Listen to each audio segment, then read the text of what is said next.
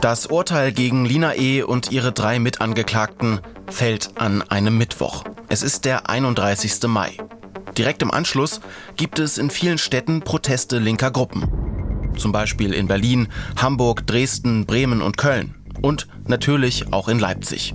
Schon Stunden nach dem Urteil kommt es hier zu ersten Krawallen.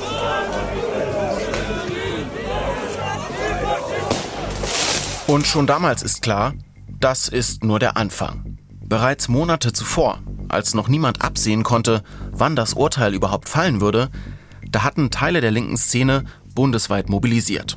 Am Samstag nach dem Urteil sollten alle nach Leipzig kommen und ihre Wut dort auf die Straße tragen. Dann sei Tag X, wie sie das nannten. Politik und Behörden waren deshalb sowieso schon angespannt. Und auf der linken Internetplattform Indie Media wurde dann auch noch ein Text veröffentlicht, der ihre Sorgen zu bestätigen schien. Die Verfasser kündigten nämlich an, für jedes verhängte Jahr Haftstrafe im Fall Lina E. eine Million Euro Sachschaden anzurichten. Da schrillten bei vielen Verantwortlichen natürlich die Alarmglocken. Am Ende kam es so. Die Behörden haben die große Tag X-Demo kurzfristig verboten. Unter anderem gab es Sicherheitsbedenken, weil am selben Tag in Leipzig auch noch das Stadtfest, ein großes Herbert Grönemeyer Konzert und das Finale des Sachsenpokals stattfanden. Aber ihr habt es euch wahrscheinlich schon gedacht. Die Menschen kamen trotz Verbot zur Demo. Mehrere tausend. Im Leipziger Süden standen ihnen 17 Wasserwerfer gegenüber, mehrere Räumpanzer und tausende Polizisten aus ganz Deutschland. Es ist einer der größten Polizeieinsätze der vergangenen Jahre.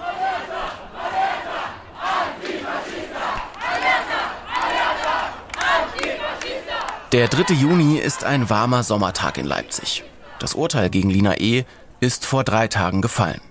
Anton, Edgar und ich sind damals mittendrin, als die Situation kurz vor den Toren von Konnewitz eskaliert. Wir erleben die Stimmung vor Ort anfangs als angespannt, aber friedlich.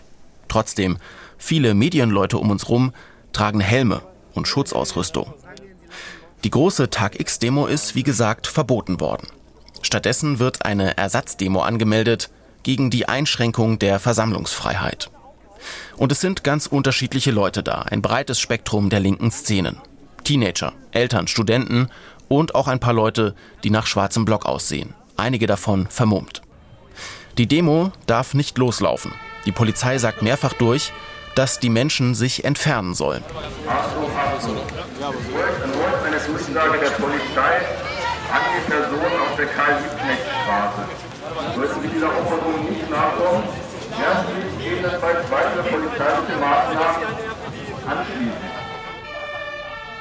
Doch die meisten bleiben, wo sie sind.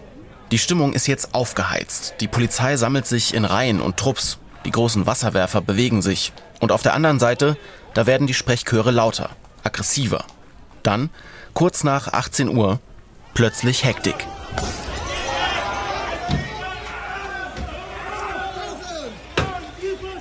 Die Situation ist auf einmal extrem chaotisch. Es ist unübersichtlich. Sirenen heulen, Menschen rennen rum, Böller, Steine und Flaschen fliegen in Richtung Polizei auch ein Brandsatz.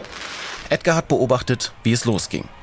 Eine kleine Gruppe löst sich aus der Menschenmenge und einige von ihnen bewerfen Polizeiautos mit Steinen und Farbbeuteln. Wenig später reagiert die Polizei. Sie versucht immer wieder, einzelne Leute aus der Demo herauszuziehen.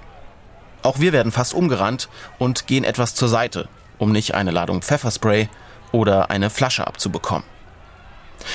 Die Polizei schafft es nicht, die einzelnen Gewalttäter zu greifen. Deswegen treibt sie alle Leute zusammen, die sich in der Umgebung befinden. Die Lage ist super unübersichtlich, wie gesagt. Am Ende steht jedenfalls ein großer Polizeikessel.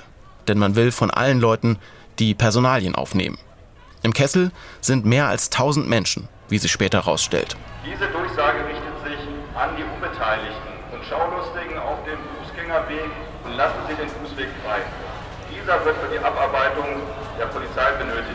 Anton, Edgar und ich können uns mit unseren Presseausweisen weitgehend frei bewegen. Wir steigen auf ein Klettergerüst auf einem nahegelegenen Spielplatz und schauen in den Polizeikessel. Wir sehen die vielen Leute, umringt von Polizisten. Einige der Eingekesselten bleiben die ganze Nacht dort. Zehn, elf Stunden lang sitzen sie fest. Denn die Polizei lässt niemanden gehen, bevor die Personalien aufgenommen wurden. Und das dauert. Was die Ereignisse am Tag X angeht und vor allem die Frage, wer dafür verantwortlich ist, da gibt es ganz unterschiedliche Positionen. Für die einen hat die Polizei viel zu hart durchgegriffen. Und für die anderen hat sich ihr Bild von einer gewalttätigen linken Szene bestätigt. Darauf gehen wir gleich noch genauer ein. Wir wollen diesen Tag als Ausgangspunkt für diese letzte Folge unseres Podcasts nehmen, weil es eben nicht irgendeine Demo war, nicht nur die erste, unmittelbarste Folge des Falls. Im Gegenteil, für uns als Autoren fühlte sich das, was wir an diesem Tag dort im Leipziger Süden erlebt haben und wie die Ereignisse im Nachhinein bewertet und diskutiert wurden, wie das Konzentrat unserer gesamten Recherche an. Der Fall Lina E. in a nutshell sozusagen. Denn der Tag X berührt viele Themen, mit denen wir uns monatelang in Dutzenden Interviews und Gesprächen sowie beim Prozess in Dresden beschäftigt haben. Die zentralen Fragen des Falls ballten sich binnen weniger Tage und rückten für alle Beteiligten, aber auch für uns, nochmal mehr in den Fokus. Wie konnte es so weit kommen? Warum radikalisieren sich Teile der linken Szene überhaupt? Welche Formen von Antifaschismus akzeptiert diese Gesellschaft und wo zieht sie die Grenzen? Haben wir es wirklich mit einer neuen Dimension politischer Gewalt zu tun? Und geht der Staat richtig mit all diesen Entwicklungen um? Mein Name ist Marc Zimmer und ihr hört die Faschojägerin, der Fall E. und seine Folgen. Und das ist Episode 6. Was bleibt? Ein Urteil und kein Ende. Wenn euch das ganze Thema und der Fall noch gar nicht bekannt vorkommen, dann hört am besten ab Folge 1. Werbefrei findet ihr alle Folgen in der App der ARD Audiothek. Und dann standen wir halt einfach in diesem Busch, total eingeengt, man konnte sich überhaupt nicht mehr bewegen und es war irgendwie echt, ja, irgendwie beängstigend, weil man ja nicht wusste, was jetzt gerade abgeht, weil man ja eigentlich nur dort war, um friedlich zu demonstrieren und auf einmal in so einem Kessel von 100 Cops umstellt gelandet ist. Das ist Lux. Sie ist 15 Jahre alt und war am Tag X mit Freunden unter den Protestierenden. Lux ist im Polizeikessel gelandet, sowie zwischenzeitlich mehr als 1000 Menschen, darunter viele Jugendliche und auch zwei Kinder. Das hat die Polizei später bestätigt. Lux Freundin Kiri kommt sogar erst am nächsten Morgen wieder frei. Einige Wochen später treffen wir die beiden genau dort, wo sie im Juni im Kessel festsaßen. Am Heinrich-Schütz-Platz. Das ist ein kleiner Park mit einem Spielplatz im Leipziger Süden. Eine Grünfläche mit Bäumen und Büschen trennt ihn von der Straße. Ständig ist halt jemand zusammengebrochen. Die Polizistinnen haben teilweise die Sannis behindert und dann die Leute nicht rausgelassen, die verletzt waren. Und teilweise hat man halt auch Freunde gesehen, die zusammengebrochen sind. Das war halt echt schlimm. So beschreibt Kiri die Situation innerhalb des Kessels. Und auch außerhalb, bei Kiris Mutter Sabine, sorgt der Abend für einen Schock. Also es wurde natürlich mit Stunde und Stunde wird es immer schlimmer und auch immer unerträglicher. Man hat ja dann auch Menschen getroffen, die oder Leute, die rausgekommen sind, die erzählt haben, was da abläuft da drin. Keiner wusste, was los ist, keiner durfte anrufen. Kiri und Lux sagen, sie hätten nichts getan, seien willkürlich in diesem Polizeikessel gelandet. Ähnliche Berichte aus dem Kessel und von besorgten Eltern gibt es viele. Der Vorwurf, dass hier massiv Grundrechte verletzt worden seien, der sorgt auch im Nachgang für Diskussionen. Es ist Thema im Leipziger Stadtrat und auch im Sächsischen Landtag. Dem MDR gegenüber räumte Leipzigs Polizeipräsident René Demmler später ein, dass in Einzelfällen Demosanitäter durch Einsatzkräfte behindert wurden und Essen nur außerhalb des Kessels angeboten wurde. Zudem seien nicht alle Durchsagen zu den Eingeschlossenen durchgedrungen. Den eigentlichen Einsatz verteidigte er aber, genau wie Polizeisprecher Olaf Hoppe. Wir haben zahlreiche Vermummungen festgestellt, was an sich ein Verstoß ist. Unsere Einsatzkräfte konnten ähm, sehen, dass einige Menschen als Teilnehmer Steine aufgenommen haben. Da dieser zunächste Auseinandersetzung immer massiver worden ist, unsere Kräfte mit Steinen, Pyrotechnik und anderen Gegenständen gerufen worden sind, ähm, mussten wir auch den Wasserwerfer zu Ort ziehen. Auch Sachsens Innenminister Armin Schuster stellt sich hinter die Polizei. Eins geht nicht. Man kann jetzt nicht behaupten, man hätte da gestanden und hätte nicht mitgekriegt, was da ablief. Also Pyrotechnik gegen Polizeibeamte, dann dieser Molotow-Cocktailwurf, dann der Angriff auf den besetzten Polizeiwagen, Steine und das übliche Szenario. Was erwarten Sie jetzt, was wir da tun sollen? Für die Kritik von Betroffenen wie Kiri, Lux oder ihren Müttern hat er wenig Verständnis. Was an diesem Samstag in dieser Stadt bei dieser Versammlung laufen sollte, konntest du wochenlang in jeder Zeitung lesen. Unendliche Ankündigungen, wenn die Stadt Allgemeinverfügung machen muss, Verbot aussprechen, wenn wir schildern, was wir da erwarten, wenn zwölf Bundesländer Polizeikräfte schicken, dann darf ich mal die Frage stellen, warum sind dann Kinder an einem Ort, an dem Vermummte Polizeiautos angreifen und mit allen uns bekannten Gewalttätigkeiten massiv Pyrotechnik etc. Was machen dann dort Kinder? Bis heute ringen Politik, Betroffene aus dem Kessel, Sicherheitsbehörden und Stadt darum, wie die Geschehnisse vom Tag X zu deuten sind. Für sie war es eben nicht nur irgendeine aus dem Ruder gelaufene Demo oder ein kontroverser Polizeieinsatz, sondern mehr. Ein Symptom, ein Beleg für die eigene Wahrnehmung. Wird die linke Szene immer gefährlicher oder greift die Polizei immer unverhältnismäßiger gegen sie durch? Die Antworten sind ganz unterschiedlich, je nach Blickwinkel eben. Und so war es ja auch beim Fall Lina E. insgesamt. Der wurde auch von Beginn an hitzig diskutiert, war politisch extrem aufgeladen und ist es noch heute, Monate nach dem Urteil. Die wichtigsten Streitpunkte und Perspektiven wollen wir hier noch einmal anschauen. Immer wieder gab es ja vor allem von Lina E.s Unterstützern den Vorwurf, dass es sich hier um ein politisches Verfahren handle. Die Vorführung von Lina E. in Karlsruhe mit dem Hubschrauber, die lange U-Haft, das Verfahren vor einem Staatsschutzsenat mit hohen Sicherheitsvorkehrungen, der Vorwurf der kriminellen Vereinigung. All das nehmen Sie als Beleg für eine politische Inszenierung des Falls. Auch Ulrich von Klingräf, einer der Verteidiger von Lina E., hat das ja uns gegenüber kritisiert. Ähnliche Stimmen gibt es aus der Politik. Ihr erinnert euch an Folge 1, an die linken Abgeordnete Martina Renner die mit dem Antifa-Button im Bundestag. Renner kommt aus Eisenach, der Stadt mit dem Nazi-Kiez, der Heimat von Neonazi Leon R., bei dem die Gruppe um Lina E. zweimal zugeschlagen hat. Ich würde jetzt nicht so weit gehen und zu so sagen, das Verfahren gegen Lina E. war politisch inszeniert, aber es war politisch gewünscht.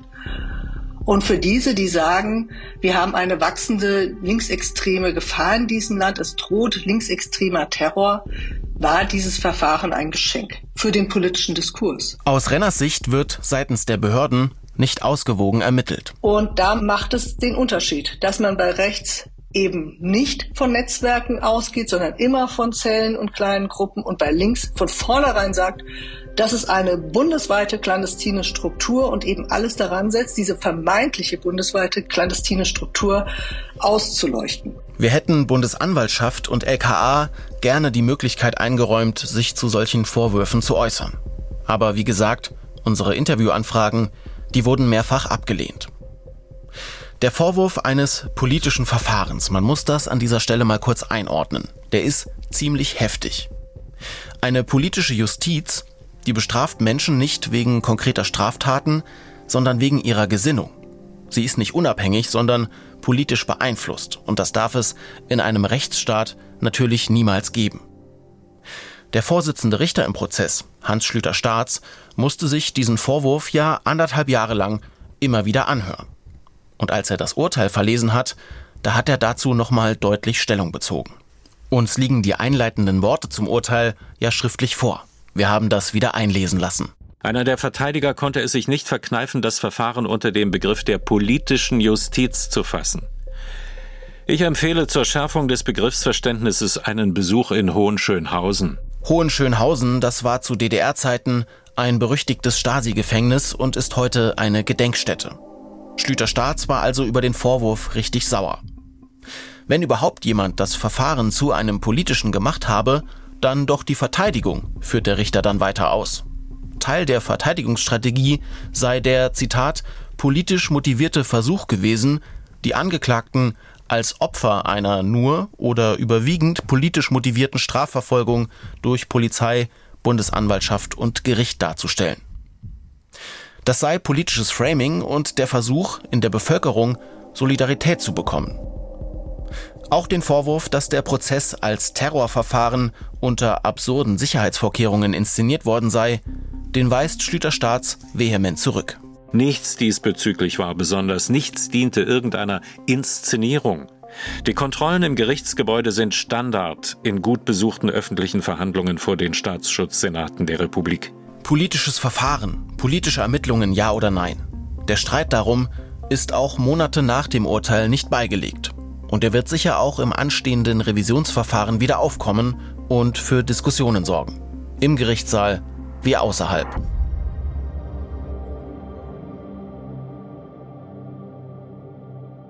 Egal, ob man das Verfahren als politisch betrachtet oder nicht. Die Fragen, um die es geht und die uns ja auch hier im Podcast beschäftigt haben, die sind es allemal. Eine der ganz großen, die immer wieder diskutiert wird, ist, wie stehen wir als Gesellschaft zu Antifaschismus, auch in seinen extremeren Formen? Die Gruppe um Lina E. hat die Grenzen des Erlaubten weit überschritten. Das hat das Gericht durch die mehrjährigen Haftstrafen ja deutlich gemacht. Dennoch hat der Vorsitzende Richter Schlüter Staats in seiner Urteilsbegründung ja auf das, Zitat, achtenswerte Motiv der Gruppe verwiesen, also den Widerstand gegen Rechtsextremisten. Spätestens mit dem Urteil gegen Lina E. hat das Thema auch die oberste Etage der deutschen Politik erreicht.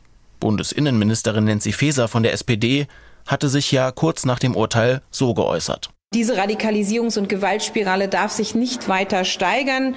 Unsere Sicherheitsbehörden haben die gewaltbereiten linksextremistischen Szenen genau im Blick und werden weiter konsequent handeln. Und auch der Bundesjustizminister Marco Buschmann schaltete sich damals ein. Der FDP-Politiker schrieb, Extremismus bekämpfe man nicht mit Extremismus. Man müsse die Demokratie zwar vor ihren Feinden schützen, aber nicht mit Selbstjustiz. Nach dem Urteil haben wir auch nochmal Juliane Nagel getroffen.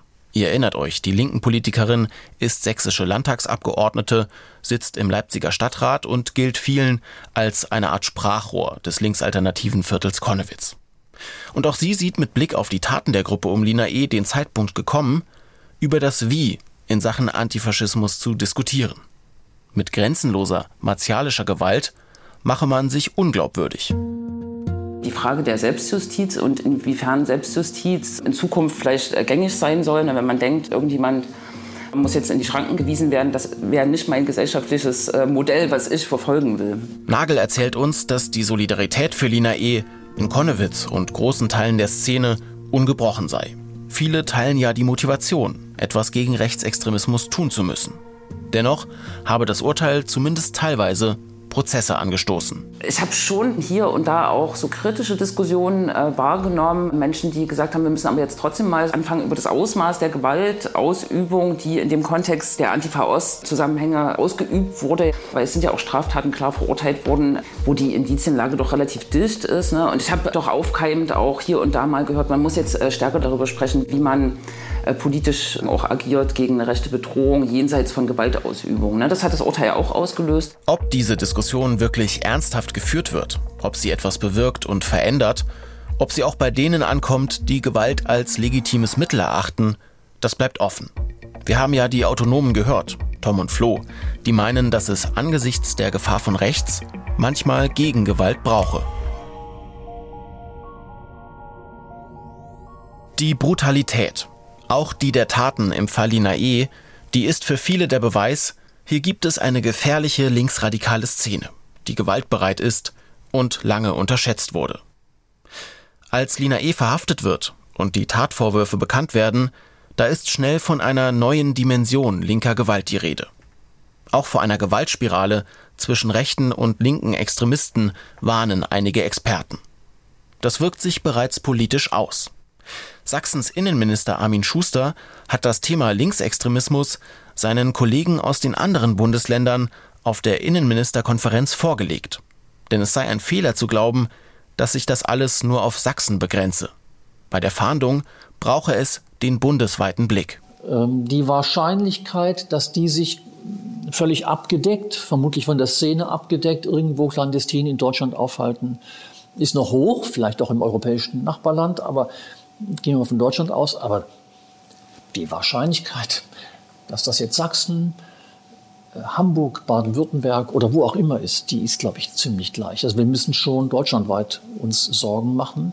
Armin Schuster hat den Fall Lina E. von seinem Vorgänger übernommen, von Roland Wöller, ebenfalls CDU. Unter Wöller wurde damals beim LKA die Soko Links gegründet, die auch gegen die Gruppe um Lina E. ermittelt hat. An ihrer Arbeit gibt es auch Kritik, wie ihr in der Folge zum Prozess ja gehört habt. Neuer Dienstherr der Soko Links ist seit rund anderthalb Jahren nun eben Armin Schuster. Und wir treffen ihn in seinem Ministerium in Dresden. Es ist ein heißer Tag im August. Die Klimaanlage in seinem Büro läuft auf Hochtouren. Ja, ich heiße Armin Schuster und bin seit April 2022 ähm, Staatsminister des Innern im Freistaat Sachsen. Und von daher natürlich äh, in der Hauptsache beschäftigt mit dem Fall Lina E. Man muss an der Stelle wissen, das Thema Sicherheit ist Schusters Steckenpferd. Bevor er in Sachsen Minister wurde, war er Präsident des Bundesamtes für Bevölkerungsschutz und Katastrophenhilfe. Und vor seiner Politkarriere ist er Polizist gewesen. Wie schaut er mit diesem Background auf den Fall Lina E? Ich kann meinen Kopf nicht abschalten. Ich bin ja schon 62. Wer jetzt zurückrechnet, weiß, ich war mit der RAF, da ich bei der Polizei angefangen habe, ich war mit der RAF schon beschäftigt. Ich habe, ein, ich habe mit Schutzweste und MP5 in der Hand, mit 20 war ich da wahrscheinlich, an einer Kontrollstelle gestanden, wo wir später wussten, die konspirative Wohnung von denen war in Sichtweite. Ich verbinde Erlebnisse mit dem Thema RAF. Ich habe in zwei parlamentarischen Untersuchungsausschüssen jahrelang NSU aufgearbeitet. Das wird aus diesem Körper hier nie wieder rausgehen. Nie wieder bis zum absolut tiefroten Bereich mich kaputt geschafft an diesem Thema. Sie können in mir nicht abschalten, dass ich kriminalistische Déjà-vus habe. Kriminalistische Déjà-vus. Weckt die Situation bei Schuster also wirklich Erinnerungen an die RAF, an den NSU? Anton hakt nach. Da lassen sich doch eklatante Unterschiede feststellen, wenn wir auf den Gebrauch von Schusswaffen schauen, wenn wir auf den Gebrauch von Sprengstoffen schauen, ist da denn wirklich, wenn wir rein auf die Taten schauen, ist denn da wirklich ein Vergleich angebracht oder eine Annäherung? Oder? Ja, Sie unterstellen ja jetzt, dass ich diesen Vergleich gezogen hätte. Das ist ja schon gemein. Nee, ich frage ja nach. Nee, Sie haben so Modus wenn ich diesen Vergleich gezogen. Den ziehe ich ja nicht. Ich habe nicht die Taten verglichen. Die Taten ist der Grund, warum ich sage, wie noch stehen die auf der einen Seite des Ufers. Kriminelle Vereinigung. Noch. Wenn Sie sich jetzt vorstellen, dass wir manche Leute schon sehr lange suchen, wenn Sie den Budapest-Anschlag sehen und die, die Gewalttätigkeit, wenn Sie sehen, wie Lina E., die Gruppe, vorgegangen ist, wenn Sie sehen, was in Thüringen passiert ist, und sich jetzt vorstellen, die radikalisieren sich weiter im Untergrund, dann laufen wir auf eine Gefahr hin, da kann man nicht mehr von krimineller Vereinigung sprechen. Die Frage ist, überschreiten die diese Brücke am einen Ufer schon schlimm genug, kriminelle Vereinigung, schwerste Straftaten, wo auch der Tod eines Menschen quasi zumindest billigend in Kauf genommen wird. Wenn man sich von dem Ufer aus noch im Untergrund radikalisiert und geht über die Brücke, das andere Ufer heißt anders. Nämlich? Das spreche ich jetzt noch nicht aus, so weit sind wir nicht. Ähm, aber ähm, diese Gefahr droht. Warum reiten wir im Gespräch mit Schuster so auf diesen Vergleichen und der Terrorismusfrage herum, wundert ihr euch vielleicht. Nun, weil das natürlich massive Folgen hätte, wenn wir hier von Terroristen ausgehen. Das würde die ganze Wahrnehmung des Falles, die Debatte und natürlich auch die Antwort der Sicherheitsbehörden nochmal verändern. Das weiß auch Schuster. Er stellt nochmal klar, natürlich sind die Taten im Moment nicht vergleichbar. Aber soll ich mich jetzt zurücklehnen? Wird schon nicht passieren. Der Streit um den Begriff Terror, der durchzieht den Fall Lina E. von Anfang an. Er tauchte immer wieder mal auf. Erinnert euch an die Überschriften nach ihrer Verhaftung, nach dem Foto mit dem Hubschrauber. Doch von offizieller Seite hielt man sich damit lange Zeit zurück. Inzwischen scheint sich das zu ändern. Ein Beispiel Thomas Haldenwang, der Präsident des Bundesamtes für Verfassungsschutz, der sagte im Sommer, wir sind gemeinsam der Auffassung, dass die Schwelle aktuell noch nicht überschritten ist, aber so wie sich diese Radikalisierungsspirale dreht, äh, so wie eben die Taten immer brutaler, hemmungsloser werden, äh, desto näher ist vielleicht der Moment, dass man auch äh, von Terrorismus sprechen muss. Ihr merkt, Haldenwang schwächt das noch ab.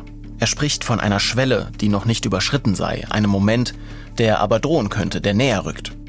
Es ist klar warum. Der Begriff Terrorismus, der hat Tragweite, der hat weitreichende Folgen. Allein das Wort löst etwas aus bei den Menschen, es verbreitet Sorgen, schürt Ängste. Das kann eine politische Diskussion ganz entscheidend verändern. Und wie Haldenwang sich da äußert, das ist symptomatisch. Alle, so haben wir in den letzten Monaten das Gefühl, tänzeln um den Begriff herum. Wir wollen deshalb darüber sprechen. Und zwar mit Haldenwangs Dresdner Kollegen. Dirk Martin Christian, das ist Sachsens Verfassungsschutzpräsident, und wir treffen ihn in seinem Büro in Dresden. Die Handys müssen wir unten am Empfang lassen. Und vor unserem Besuch mussten wir einwilligen, dass man uns nachrichtendienstlich überprüft. Mein Name ist Dirk Martin Christian. Ich bin der Präsident des LFV Sachsen. Bin seit äh, drei Jahren im Amt und äh, bin 61 Jahre alt. Christian macht uns klar, dass er schon eine neue Dimension linker Gewalt sieht. Dabei bereitet ihm weniger die Quantität als vielmehr die Qualität der Taten Sorgen. Menschen werden vorher ausgespäht, die man äh, attackieren will. Dann wartet man einen günstigen Moment ab, einen Augenblick, wo es vielleicht keine Zeugen gibt. Äh, und dann werden Personen aus dem Hinterhalt von einer Kleinstgruppe, die professionell geschult zu sein scheint, attackiert. Und zwar mit diesen Hilfsmitteln, also Brechstangen und so weiter. Aber es ist eben diese Tatbegehung. Äh, also man weiß genau, welches Opfer man sich aussucht. Man stellt sich möglicherweise auch auf das Opfer ein. Äh, man wählt einen geeigneten Zeitpunkt aus. Äh, und es sind einige wenige, die sozusagen auf diesen Angriff vorbereitet sind, nur das Opfer eben nicht. Und man nutzt eben diesen Moment der Arglosigkeit aus und schlägt zu. Und Thema Gewaltspirale. Christian sieht durchaus die Gefahr von Racheakten seitens der rechten Szene. Also wir müssen schon davon ausgehen, äh, dass es Wechselwirkung gibt. Und dass natürlich äh, die rechte Szene äh, das alles auch genauestens beobachtet, was da jetzt geschieht. Wir müssen auch davon ausgehen, dass die Rechtsextremisten irgendwann mal in einer vergleichbaren Art und Weise zurückschlagen werden. Äh, und äh, wenn Sie sich einfach mal anschauen, äh, wie viele private Kontakte jetzt durch den Strafprozess bekannt geworden sind. Ja? Also da sind ja nicht nur die Täter und ihr persönliches Umfeld benannt mit Adressen allem drum und dran, auch das Sympathisantenumfeld ist ja mehr oder weniger äh, bekannt geworden. Das sind ja alles Daten, die sind öffentlich, die sind, werden zum Teil auch von der rechten Szene jetzt äh, ins Netz gestellt, die werden also quasi veröffentlicht, äh, sodass man also genügend äh, Angriffspunkte bieten würde, um äh, Straftaten sozusagen, die, die als Racheakte zu verstehen sind, zu begehen. Denken wir mal kurz zurück an Folge 2. Auch Christians Kollege, Thüringens Verfassungsschutzchef Kramer, der hatte uns ja gesagt, dass er solche Gefahren sieht. Gerade auch bei den Neonazis. Dass es da tüchtig rumort unter der Motorhaube, um nicht zu sagen, äh, da sind die Emotionen und Gefühle schon sehr nah an der Grenze. Wir müssen jetzt endlich losschlagen. Wir wollen uns hier nicht äh, sozusagen immer nur verkloppen lassen. Nach dem Urteil gegen Lina E. hat auch Kramer den Terrorbegriff erstmals in den Mund genommen. Er sehe, Zitat, erste Ansätze für einen möglichen linken Terrorismus. Das hat er damals gesagt. Aber auch, dass sich jeder Vergleich mit der RAF zum jetzigen Zeitpunkt verbiete. Wie sieht sein Dresdner Kollege Dirk Martin Christian diese Diskussion? Und bei Terrorismus, ähm, sage ich mal, geht es mir ja auch darum, Menschen zu töten. Äh, also diese, diese höchste Schwelle überhaupt, ähm, die ich in einer Straftat äh, überschreiten kann.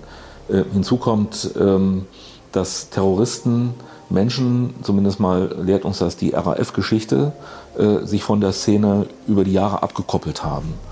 Ähm, die haben sich quasi abgespalten waren jetzt für den Rest der Szene nicht mehr erreichbar. Äh, und die konnten dann sozusagen im Verborgenen, quasi in einem geschlossenen Raum, äh, ihre Taten planen und am Ende auch begehen, ohne dass es der Rest sozusagen äh, der Gruppe mitbekommen hat. Das alles gehört zum Terrorismus. Und wenn ich mir jetzt anschaue, dass wir rund zwölf Personen aus dieser Eisenacher Gruppe plus Umfeld in etwa haben, die untergetaucht sind. Wenn man das alles im Gesamtzusammenhang sieht, dann sind sicherlich Rahmenbedingungen vorhanden, äh, unter denen äh, die Ausbildung von Terrorismus möglich ist. Also das müssen wir einfach jetzt mit einkalkulieren, dass das auch eine neue Qualität sozusagen angenommen hat. Also, eine neue Dimension linker Gewalt und eine drohende Gewaltspirale zwischen rechtem und linkem Extremismus. So sehen das Verfassungsschutz und Innenministerium. Und der Fall Lina E erscheint ihnen recht zu geben. Aber lässt sich das auch anhand von Zahlen belegen? Sucht man nach Menschen, die zur linksextremistischen Szene oder linker Militanz forschen, da fällt einem schnell auf, allzu viel gibt es da im Vergleich nicht.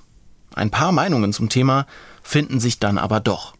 Oliver Decker beispielsweise, der Direktor des Else Frenkel Brunswick Instituts für Demokratieforschung in Leipzig, sieht ähnliche Tendenzen wie die Ermittlungsbehörden. Wir sehen sehr stark, dass Gewalt legitimer angesehen wird als Mittel der politischen Auseinandersetzung. Das war lange Zeit so nicht ausgeprägt innerhalb der Linken. Das hat sich deutlich verändert. Es gibt eine Enthemmung, die wir hier sehen. Das hat Decker nach dem Urteil gegen Lina E. den Tagesthemen gesagt. Es gibt aber auch Forscher, die da widersprechen. Einer von ihnen ist der Soziologe und Kriminologe Nils Schumacher. Den kennt ihr schon. Er forscht an der Uni Hamburg zu linken und rechten Bewegungen und Schumacher kann keine neue Dimension der Gewalt erkennen. Militanter Antifaschismus, gewalttätiger Antifaschismus hat eine lange Tradition. Die physische Auseinandersetzung, auch die offensiv gesuchte physische Auseinandersetzung mit äh, rechten neonazistischen Gegnern ist sozusagen kein neues Phänomen. Ähm, das ist deswegen wichtig, weil es, glaube ich, nochmal ganz viel relativiert von ähm, so Aussagen, die ja immer dann sagen, äh, die immer kursieren, es wird immer alles schlimmer und äh, eine Eskalation droht. Das deckt sich mit dem, was uns die Autonomen erzählt haben, mit denen wir für den Podcast gesprochen haben. Auch Tom und Flo meinten ja, dass es schon früher diese krasse Gewalt gegeben habe. Terrorismusvergleiche wie zur RAF oder gar zum NSU, die sind laut Nils Schumacher ebenfalls überzogen. Ja, die sind überhaupt nicht angemessen. Das sind eigentlich Teile diskursiver Inszenierung, so würde ich das mal nennen, oder politischer Inszenierung. Also sie haben sozusagen bestimmte Debatten, die dadurch natürlich auch sehr groß gemacht werden. Also das Bild der großen Gefährlichkeit wird damit natürlich nochmal unterstrichen. Wenn man sich das aber in der Sache anguckt, dann ähm, gibt es eigentlich keine besonders ähm, guten Gründe, solche Analogien zu ziehen. Dafür sind die, die Taten, die da ähm, im Raum stehen, nicht vergleichbar, die Zielsetzungen sind andere und so weiter und so fort. Zur Frage nach der Dimension der politischen Gewalt. Da gibt es also unterschiedliche Meinungen, sowohl in der Politik als auch in der Forschung. In aktuellen Zahlen sieht das übrigens so aus. Laut Verfassungsschutzbericht steigt die Zahl der gewaltorientierten Linksextremisten seit einigen Jahren an. Aber die Zahl der linksextremistisch motivierten Straftaten, die ging vergangenes Jahr deutlich zurück, um rund 37 Prozent. Gewalttaten gab es sogar fast 40 Prozent weniger als im Vorjahr. Das ist der niedrigste Stand seit zehn Jahren. All das, wohlgemerkt, bundesweit. In Sachsen ist die Lage etwas anders. Auch hier ist die Gesamtzahl der linksmotivierten Straftaten deutlich zurückgegangen. Die Zahl der Gewalttaten stieg aber an. Für Sachsens Innenminister Armin Schuster ist die Konsequenz daraus klar.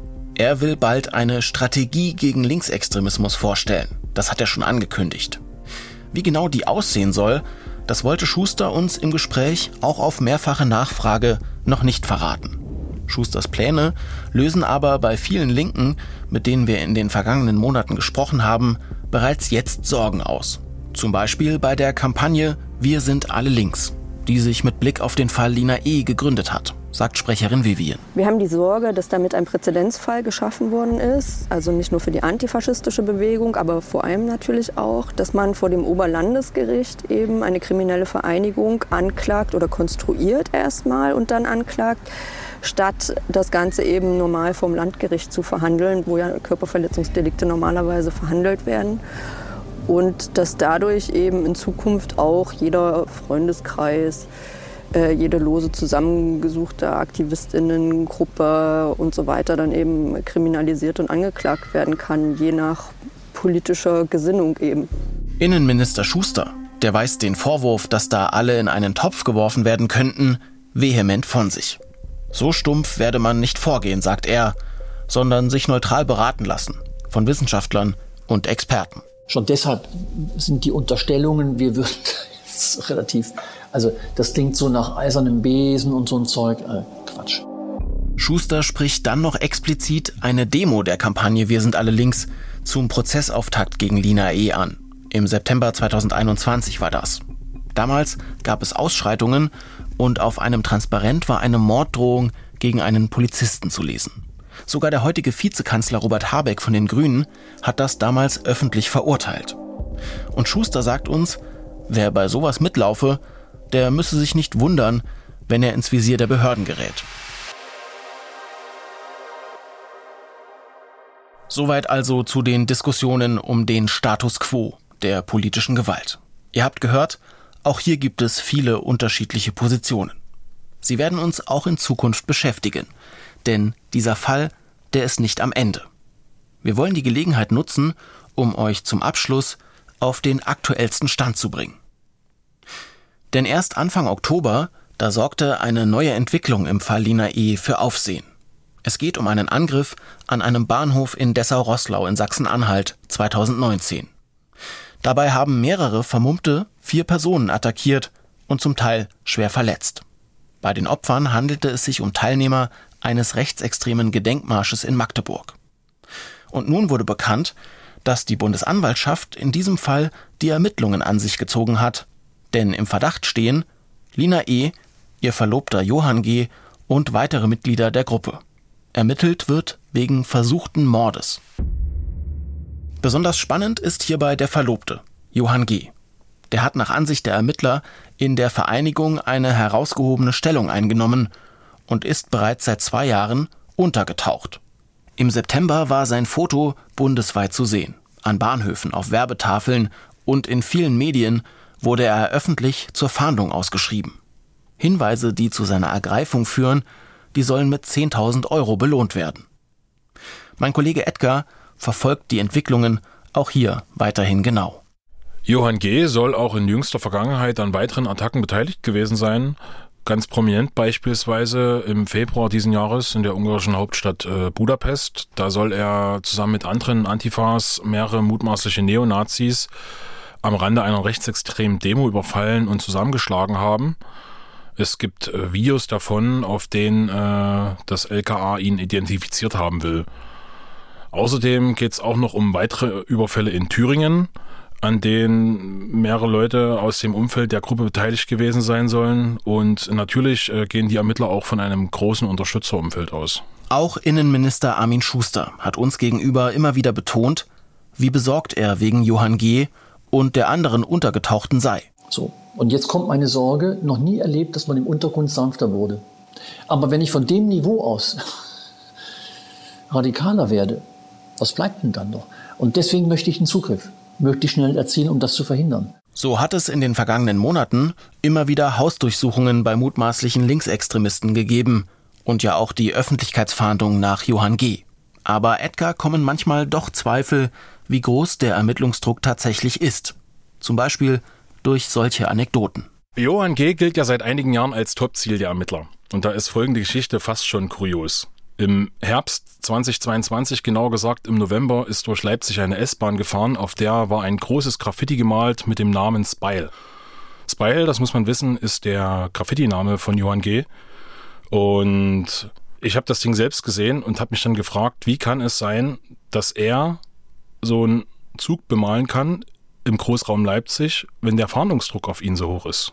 Ich meine, Der ganzen Geschichte wird ja noch die Krone aufgesetzt durch den Fakt, dass neben diesem Graffiti der Satz stand, Catch me if you can, was zu Deutsch bedeutet, fangt mich doch, wenn ihr könnt.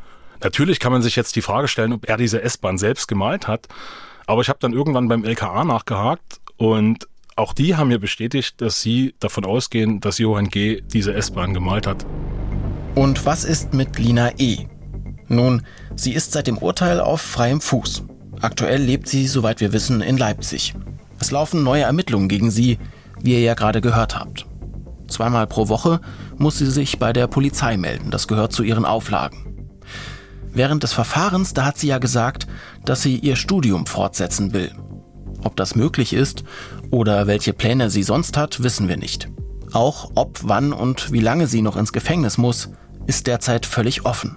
Verteidigung und Anklage haben ja, wie gesagt, Revision gegen das Urteil angekündigt. Bis zum Revisionsprozess wird es aber noch Monate dauern. Denn zum Redaktionsschluss dieses Podcasts lag weder uns noch den Anwälten die dafür nötige schriftliche Urteilsbegründung vor. Ich bin Marc Zimmer und das war die sechste und letzte Episode von Die Faschojägerin, der Fall Lina E. und seine Folgen. Mir und meinen Kollegen Anton Zirk und Edgar Lopez bleibt nicht viel mehr zu sagen als Danke. Zunächst einmal an alle, die für diesen Podcast mit uns gesprochen haben, egal ob vorm Mikrofon oder im Hintergrund. Vielen Dank auch an das gesamte Podcast-Team. Und ein ganz besonderes Dankeschön geht natürlich an euch, dafür, dass ihr zugehört habt, dass ihr, auch wenn es mal kompliziert wurde, dran geblieben seid und für euer Lob und eure Kritik. Vielen, vielen Dank. Und zum Schluss wie immer noch ein Hörtipp. Wenn ihr euch für die Welt der Geheimdienste interessiert, Dark Matters bringt Licht ins Dunkel und gibt Einblicke in eine Welt, die uns eigentlich verborgen sein sollte. Echte Fälle, spannend erzählt von Eva Maria Lemke. Dazu gibt es viel Hintergrundwissen von den Geheimdienstexperten der ARD. Dark Matters, Geheimnisse der Geheimdienste hört ihr in der ARD Audiothek und überall, wo es Podcasts gibt. Den Link, den findet ihr auch in den Show Notes. Und wer mit unserem Podcast direkt nochmal von vorne starten oder ihn weiterempfehlen will, alle Folgen gibt's auch weiterhin überall, wo es Podcasts gibt und natürlich werbefrei in der App der ARD Audiothek. Und wir freuen uns auch weiterhin über Lob, Kritik und Bewertungen und wenn ihr den Podcast teilt. Ihr könnt uns auch gerne eine Mail schreiben an fascho-jägerin mit ae at mdraktuell.de. Die Faschojägerin, der Falliner E und seine Folgen. Ein Podcast des Mitteldeutschen Rundfunks. Recherche, Story und Produktion Anton Zirk, Edgar Lopez und Marc Zimmer. Redaktion Carsten Heller. Originalmusik Dirk Reichert von GemX Music. Postproduktion Mario Nikolaus und Mario Timmler. Covergestaltung Jessica Brautsch. Projektkoordination Matthias Winkelmann. Projektleitung Mike Herdegen Simonsen.